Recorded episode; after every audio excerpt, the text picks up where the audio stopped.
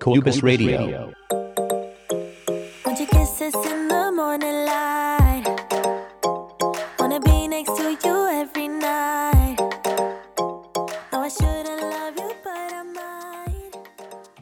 みなさん、こんにちは。クーブスの斉藤です。えー、クーブスラジオ、今回は第10回目です、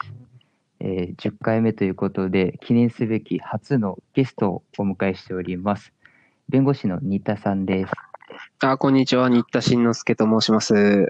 よろしくお願いします、お願いします。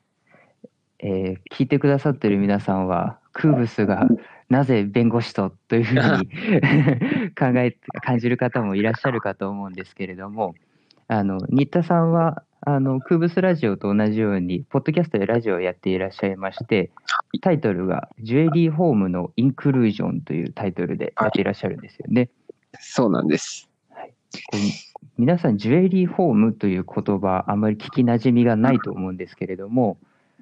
どんなものなんですかね？ね、多分日本に他にやってる弁護士はもういないと思うんですが、はい。ですね、ジュエリーの、まあ、作家さん、クリエイターさんを応援するようなあ活動ですね、をやっています。あ例えば契約書を作ったりとか、はい。あとはそうですね、まあデザインのね、そういう著作権や衣装商標なんていう、まあブランドを育成したりとか、そういう応援する活動ができたらいいなと思いますね。っていうことでやって、まあラジオもあんまり法律の話せず、インクルージョンって要するに内包物、まあ不純物みたいな意味なんですけど、宝石の中に含まれる。そういうなんか、はいたな、あいざこざ、なんて言うんだろうな、あの、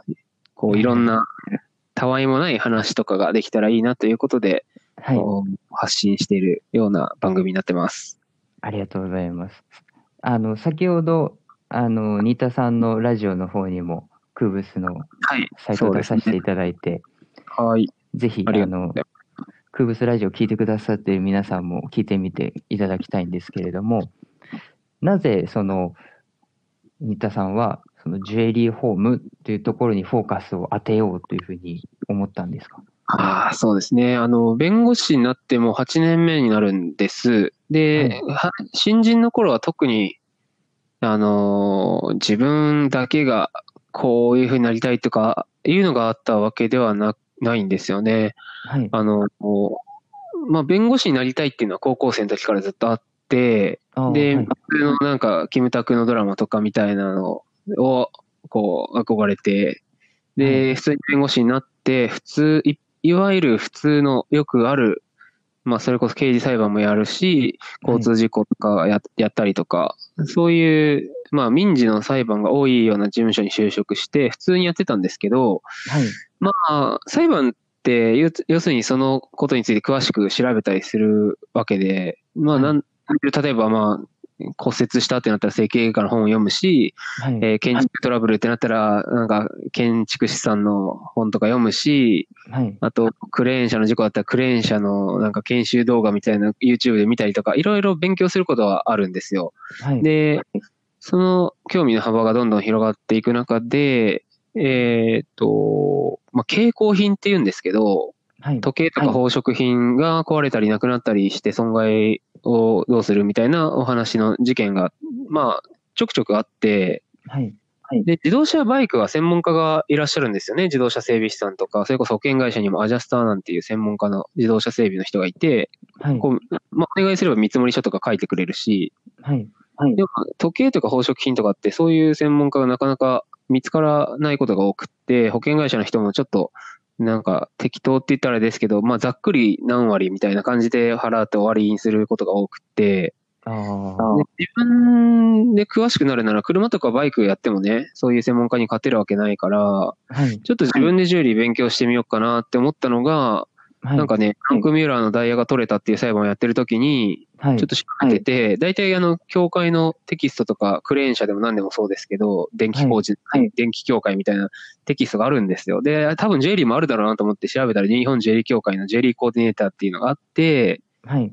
と受けて、したら面白かったんですよね、勉強してたら。もともとあの、理系のクラスだったんで、高校まで。科学とか物理とか好きだったし、はい。なんかこう化石集めたりの好きだったし、なんか勉強してて苦じゃないというか、ちょうど趣味と両立するような感じで、はい。こっから入っていったら面白くなってきて、で、まあ、クリエイターさんとかにも相談をいただくようになったり、ブランドさんとなんかいろいろ仕事したりっていうので、もう後付けですけど、たまたまジュエリーのことやってる弁護士が一人もいなかったんですよね。あーじゃあ、もともとジュエリーが好きでっていうよりも、こう、うん、きっかけがあって、それで勉強していったら好きになっていったっていうような感じそなうんですねね。。ジュエリーのことをやりたいって明確に思うようになったのは、本当に最近、こう、資格を取ったりして、よりアピールのためにっていう感じだったんで、でもなんとなくこう、美術館行ったり、そういうアンティークのもの見たり、はい。好きではあったんですよ。で、なんて言うんだろうな、アーティストを支援する弁護士とか死ぬほど今いっぱいいて、はい。それこそエンタメローとか言ってアニメとかゲームとか、はい。そういうのをやってる弁護士はいっぱいいるんですよ。それこそファッションローとかいう分野はもう確立されてて、はい。ファッションや映画とかアニメとかを応援するエンタメローヤーいっぱいいるんですけど、ダウンタウンジュエリーやってる人一人もいないから、こう、深掘りしていったら面白そうだなっ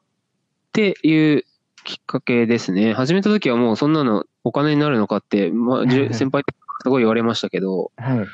なんとなくポツポツ、まあ趣味のつもりで最初始めていったら、まあ続いていくかっていうのが正直なところですね。だから斉藤さんと似てて、他にやってる人いないところを、はい。ちょっと、ちょっとだけ深掘りしていったら、なんか、唯一無二になれたみたいなのが今の状態ですね。ああ、なるほど。うんそもそもじゃあ、その、弁護士になりたいと思ったのは、そうん。のんなんでなんですかね？これね、あの、中3ぐらいの時にすごい悩んだんですよ、進路。はい。それこそ高校どこ行くみたいな、はみんな悩むじゃないですか。はい。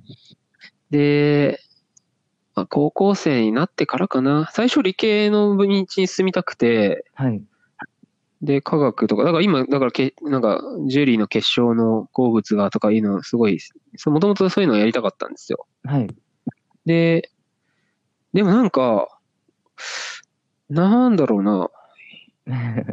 人と会いに行ったり喋ったりするのがもともと好きだったし、はいなんか、議論したりディベートしたりするのも得意だったので、うん。そっちの方がいいなっ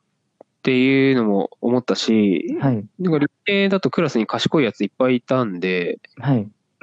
なんか数学オリンピック出てる友達に勝てないなとか思ったり、ああ。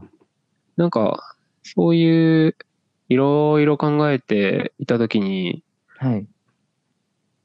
なんか法律家の道たかっこいいなっていう安直な感じですね。他の実際職業がどんなのあるとかあんまり知らなくて、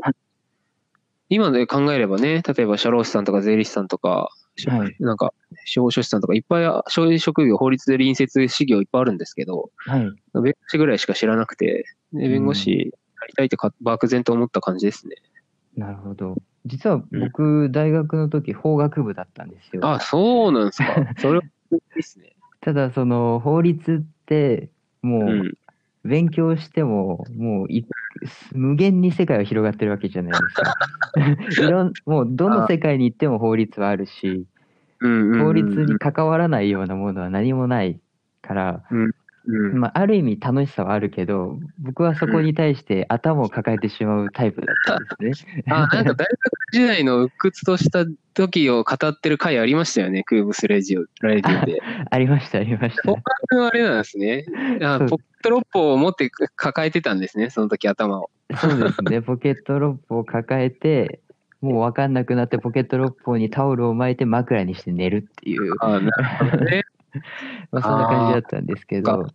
確かに苦しいことは多かったですよね、受験時代とかは。でもまあ、うん、それ以上のせこうね、無限に法律って増え続けてるし、ね、そこに絶望を覚える時はたまにありますけど、そうですよまあ、ね。逆に学部時代よりやる領域は狭くなりますからね、その実務家になったら。その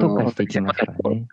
うん、そこの最新情報をアップデートしていかなきゃいけないけど、まあ全部が全部できるわけではもちろんないので、はい。あーそこは日々でも追っかけっこですね。そうですよね。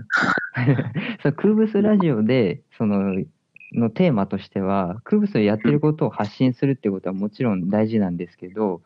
その夢を追いかけるとか、自分のなりたい自分を追いかけるための力になりたいっていうのもあるんですよね。なるほど。でもしかしたら弁護士を目指していらっしゃる方も聞いてるかもしれないし、そうじゃないかもしれないけど、うん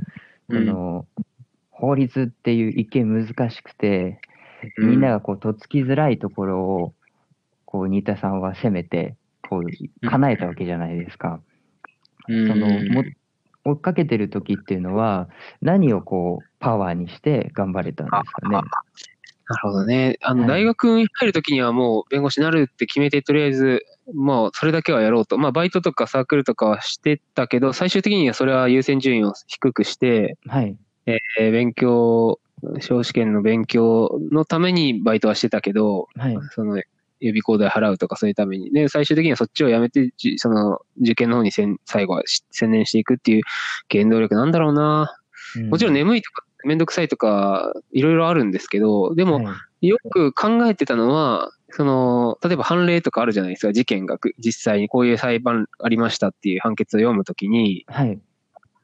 今俺は眠いしお腹空いてるし、はい。なんか遊び行きたい気持ちあるけど、これを最高裁まで戦った当事者の人たちは、はい。こんなもんじゃ、こんな辛い、もっと辛かっただろうなって思って、ああそこまで考えるんですね。そうそうそう、想像力っていうか、なんかはい。自分がこれだったら半端じゃないなって、あの、よくあの、それでも僕はやってないとか、はい。映画でじゃないですか。あれ自分が担当だったら、はい。やべえなと思って、そうですよね。うん、自分だったらどうし、どういうことが、今、うん。いまだに逆に実務家になってあの映画見るの辛いんですよ。あの、はい。じゃあ自分だったらできたんだろうってうん。考えてる感じで、はい。そういう、なんていうの、自分より困ってる人がいっぱいいるんだなっていうのが、はいなんだろう、憲法判例とか見てたら思うときありませんでした？なんかすごい差別をし、ありましたね。世の中って大変なことがいっぱいあるんだなっていうのが。普通に大学まで行かしてもらった自分には全然到底想像もつかないような辛いことってこの世の中にいっぱいあるなっていうのは結構思うし、そうですねまあ。それは別に民法のね、判例とかでもそうで、うんそういう損害が発生した時に、どっちもかわいそうなんだけど、どうすればいいんだろうみたいな、そうですそういねう。、そういうなんか、辛い時に一緒に頑張れるようなところになりたいな、早くだから実際の事件に関わりたいなっていうのがモチベーションになってますかね。そうですね。確かにその、僕も大学で勉強してるときは、あの、あ、大変な人がいるんだなと思っても、身近には感じれなかったんですよ。だからうん何かこう、法律っていうのは難しくて、遠い存在な感覚だったんですよね。でも今こうやってクーブスをやっていたりすると、やっぱりうん法律とか、で詳しくなくても、あ、こういうところにも関わってくるのかとか、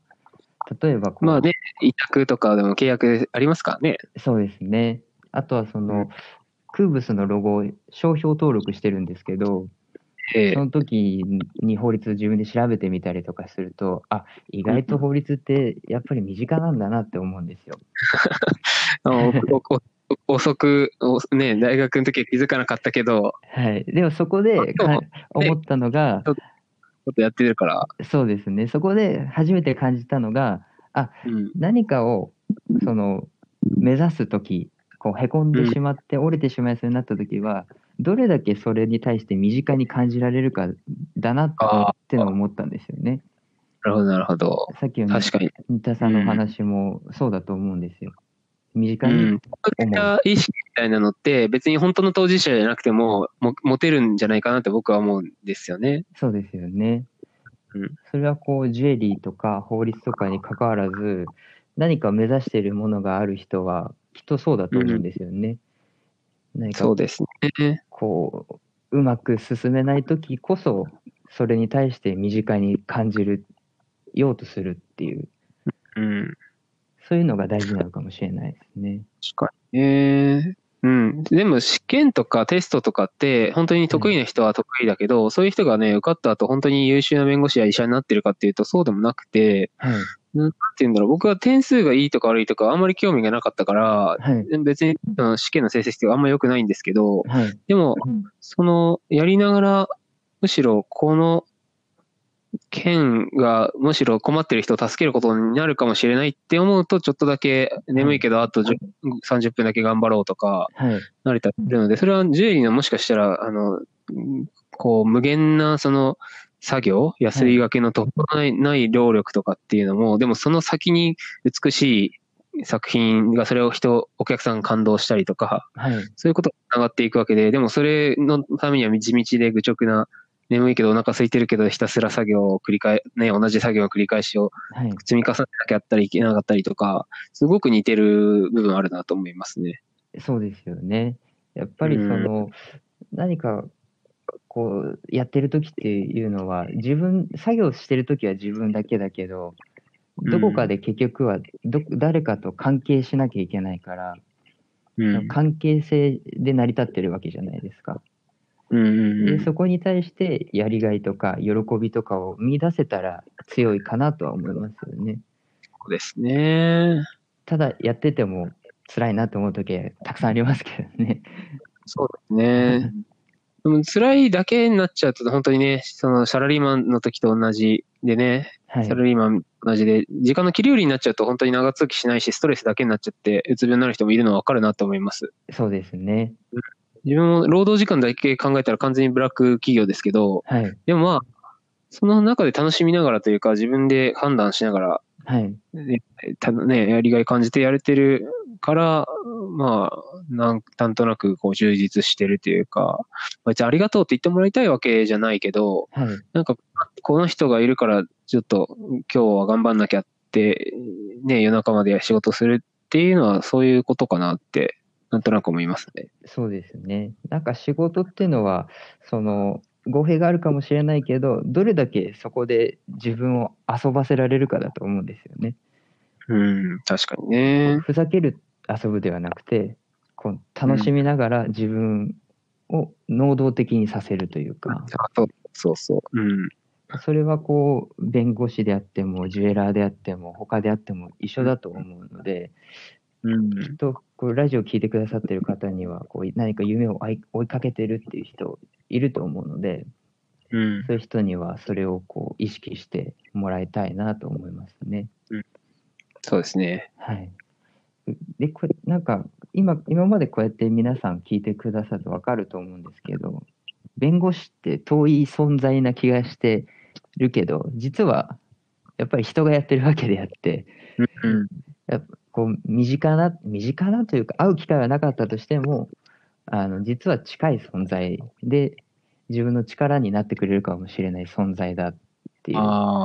ところまあ確かにね。お医者さんとかはね、昔から子供の時から風邪ひいたら見てもらうけど、弁護士って確かに一緒に会わない人もいるんでしょうね、多分。一る回も使わずにはい人生を終えられたら、それは幸せなこと、逆に幸せなことだろうなと思うけど。そうですよね。だから警察官以上に見ないじゃないですか、きっと。うんうんいたとしてもわからないし。うん。まあ、一緒に一回大事が起きた時に、こう相談しに行ったりする方が多いかもしれないですね、まだね。はい、それこそこう映画とかドラマとかになるようなこう職業で、スクリーンの向こう側みたいなイメージがある人もいると思うんですけど、うんでも実はそうじゃないよってことを皆さんには分かってほしいですよね。うん、そうですね。まあ、特に仕事されるっていう風になったら、まあ、なんだ、経済取引は全部契約の連なりみたいなもんですから、そこは法律が関わってくるのでね、別に弁護士じゃなくてもいいけど、法律、きっと道具として役立つのではないかなとそうで思いますね。ねまあ、取るに一つにとってもね。はい。まあでもね、斉藤さん、そう、商標のなんか、特許庁のサイト見るときに、法学部で一応やっといてよかったなって思った時もあるじゃないですか？思いました思いました。その人よりはまだその法律の文章とかあの資料について嫌悪感は少ないかなとは思います。うん、そうそう。それ結構ね、大事だったりしますよね。本当ジュエリーの人と話しても、本当にこうね、用語自体が外国語みたいに感じちゃうと、はい。い今もね、なんか、コロナ補助金とかもすごい煩雑で大変だって言うけど、はい。ね、言葉のアレルギーが出ちゃうともうそれだけでストレスですからね。そうですね。あと法律勉強しててよかったなと思ったのは、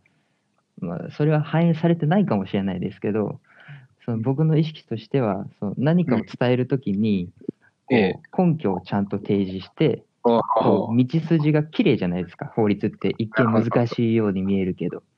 うん。整理してったら、ああ、なるほど、なんか映画みたいじゃないけど、うん。こう、ちゃんと順繰り順繰りいくというか、おだからそういう、作にもそれは反映されてるんですか？その、モーションっていうか。そうですね、ブログ書くときとかは、その、うーん、流れとか、あと言葉選びとかは気をつけるようにしたのは、その、法律勉強してたことを影響してるかもしれないですね。ああ、なるほど。確かにね、根拠がなく、こう、ナンバーワンとかいう広告打ちがちですからね。結構、ね。世間見ると。はい。うん。あとは、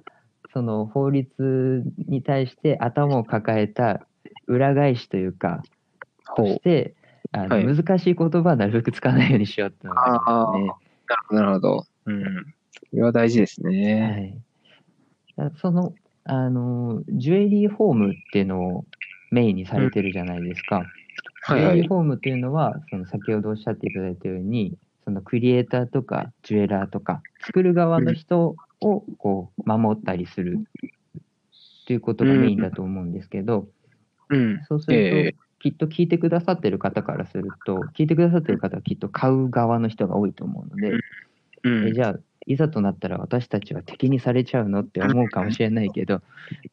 実は、あの、新田さんもジュエリーが好きで、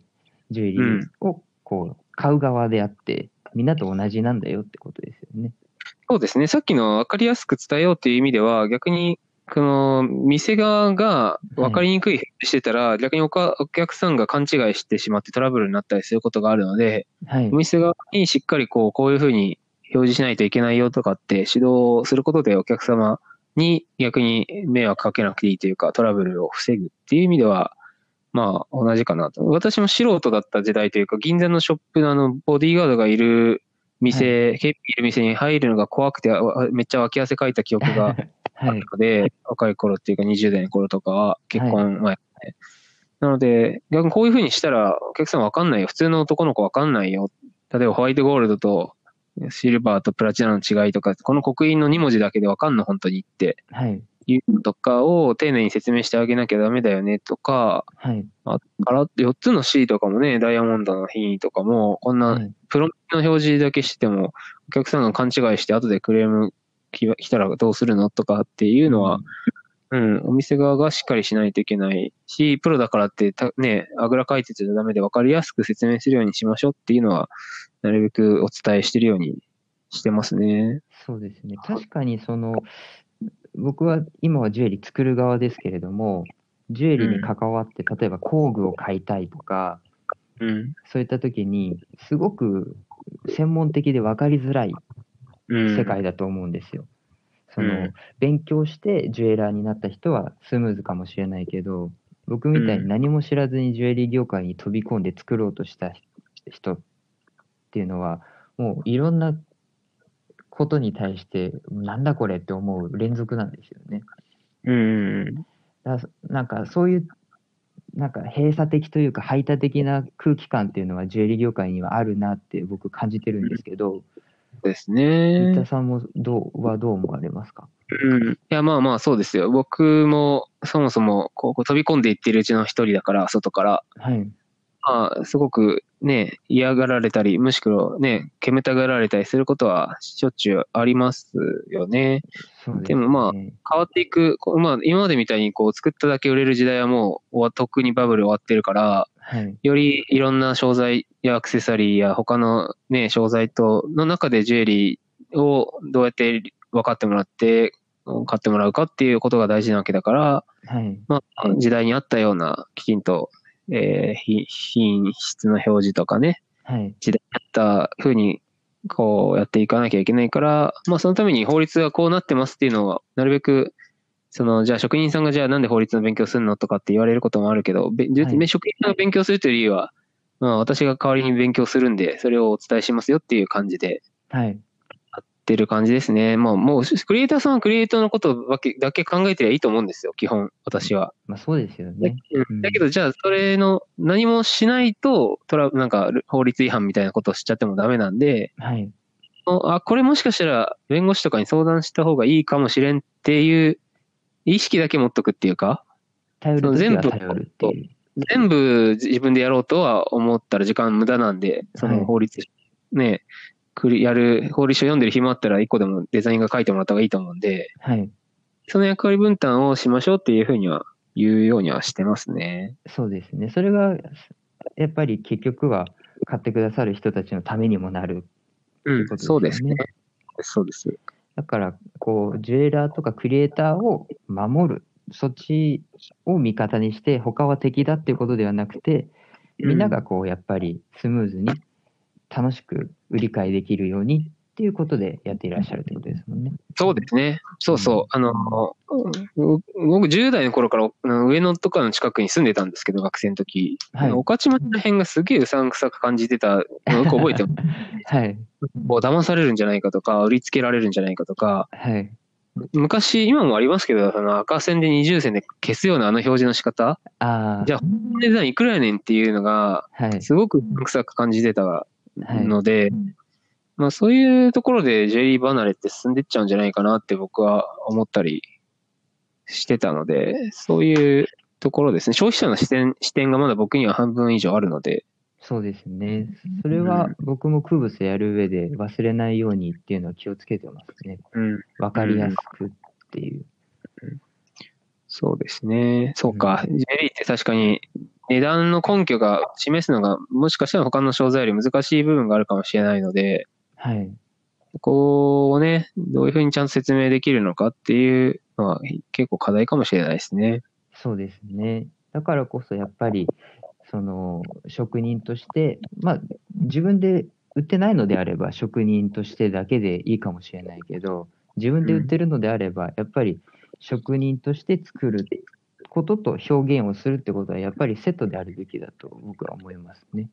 うんうんやっぱり伝えないとわからないので、うん。うん。その思なんだろう伝えこう作品として伝えたいことはもちろんだけどそのお金をもらうわけだからなんでこれだけのお金が必要なんだよとかなんでこれだけの時間がかかるんだよとか、うんうんなんでできて何なんでできないんだよっていうのをちゃんと分かりやすく伝えるっていうのはそれはアーティストとして必要なことだと思いますね。うんそうですね。それが結構、プロと一般の方で感覚が違ったりすると、なんか注文して2週間も経ってるのになんでまだできないのとかっていうクレームになっちゃったりするんですよね。職人さんとしては当たり前でしょ、こんぐらい時間かかるのは。やってる側もあるんですけど、どんぐらいの労力でどういう工程があるって知らないんでね、お客さんはね。すよね。だから、うん自分の当たり前が人の当たり前じゃないっていうそうね。ことですよね。自分の普通が異常だぐらいに考えちゃってもいいかもしれないっていうふうに思いますね。そうですね。うん。そうそう。そういうところの橋渡しになれればなと思って、日々勉強させてもらってます。そうですね。なんかその、新田さんから連絡をいただいたときに、そうんのジュエリーの法律をされてる方がいるんだっていうことで、うん。こう、嬉しかったんですよね。その、あ今あ、何にもジュエリーの法律なんて何も知らないけど作ってる。うん。で、いざとなったら頼れる人がこういるっていう、それだけでなんか安心感があったりするのああ、ありがたいです、ありがたいです。で、やっぱりそういう人っていうのは僕以外にもいっぱいいると思うんですよね。うんやっぱり作るっていうのは結構孤独だったりもするので、なんかあったらどうしようとか、お客さんにうんこう、クレーマーじゃないけど、なんかあるじゃないですか。うん。こう理不尽なことを言われてしまったりとか、そういう時に相談できる人がいるっていうのは心強いと思うので、うん。やっぱり買ってくださる人もジュエリーホームっていう存在を知っていただきたいしうん、もちろん作ってる人も知って、互いに知っておいてほしい存在だなってすごくお話をしてて思いました。そうですね。まあ逆に悪徳商法とかする消費者の、あの、ケース、消費者の方の相談を受けることももちろんあって、そうですよね。悪いことする人がいたら業界全体の信頼が下がっちゃうんで、はい。僕はそういうところもはね、ちょっと徹底的に排除していかないといけないなと思う部分もあるし、はいまあ、そういうのが非業界全体のクリーンなイメージアップにつながると思うんで、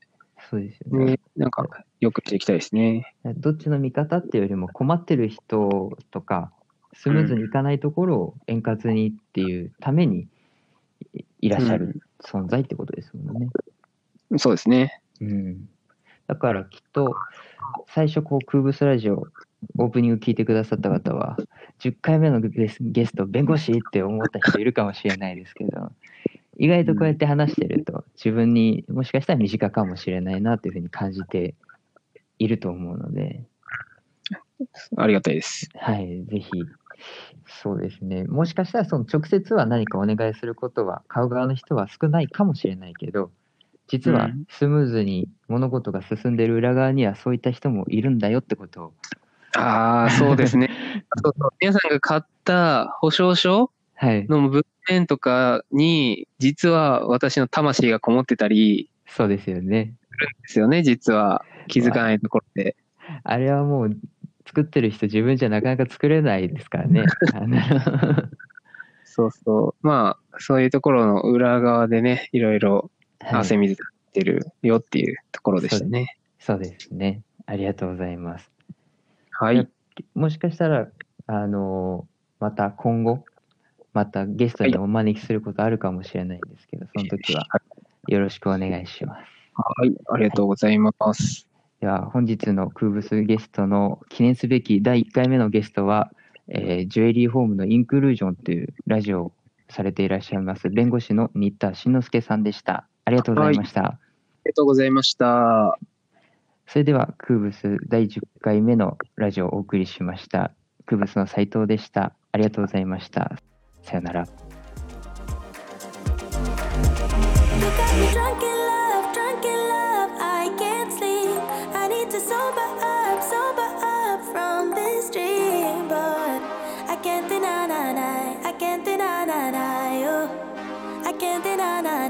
I can't deny, deny, I can't deny, deny you.